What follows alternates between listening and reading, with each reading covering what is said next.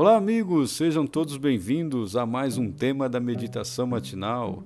E essa meditação tem como base o livro Janelas para a Vida, do autor pastor Alejandro Bulhão, editado pela Casa Publicadora Brasileira.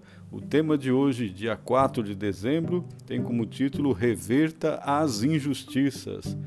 E o texto base é Provérbios 3, verso 31, que diz: Não tenhas inveja do homem violento, nem siga nenhum dos seus caminhos. Acompanhe.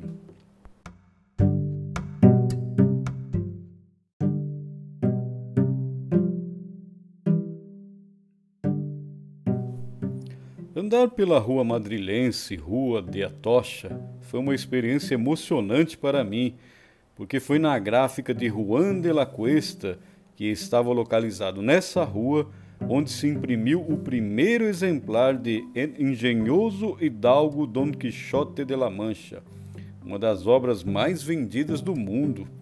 O autor dessa obra, Miguel de Cervantes Saavedra, foi soldado e ninguém poderia imaginar que um dia se converteria no maior escritor da língua hispana.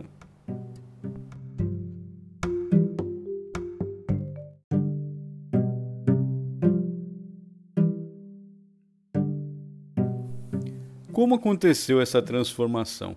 Cervantes foi soldado do rei na Espanha durante sete anos na Itália, onde não poupou esforço para defender a coroa de Sua Majestade.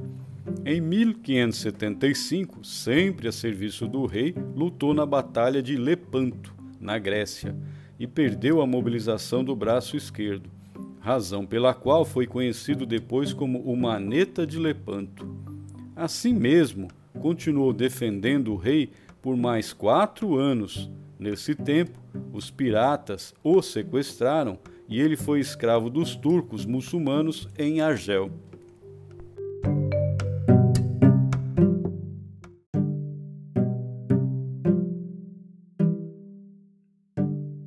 Destruído pela guerra, retornou à Espanha e solicitou ao rei um cargo nas colônias das Américas. Naqueles tempos, os cargos públicos eram uma espécie de favores que se davam a pessoas conhecidas. Como Cervantes não era nem protegido nem tinha dinheiro, descobriu que era ingenuidade sua pensar que receberia alguma nomeação por seus méritos nos campos de batalha.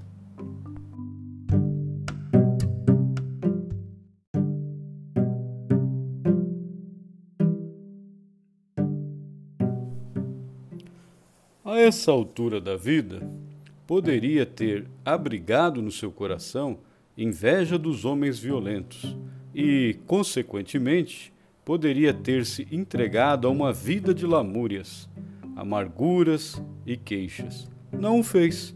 Escreveu a famosa obra O Quixote, e, embora pessoalmente nunca tenha chegado às Américas, a sua obra-prima sim.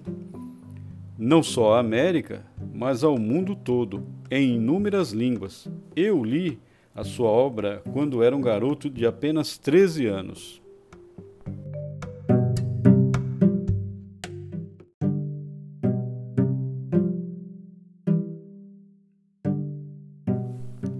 Você nunca vai entender porque os maus prosperam, mas não tenha inveja deles nem desanime por causa dos seus caminhos.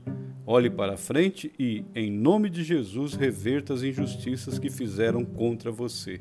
Siga o conselho do sábio. Não tenhas inveja do homem violento, nem siga nenhum dos seus caminhos. Provérbios 3, 31. Então foi isso, meu amigo, essa meditação do dia 4 de dezembro. Que Deus abençoe você, guarde essas palavras no coração, compartilhe com seus amigos e até amanhã, se Deus quiser.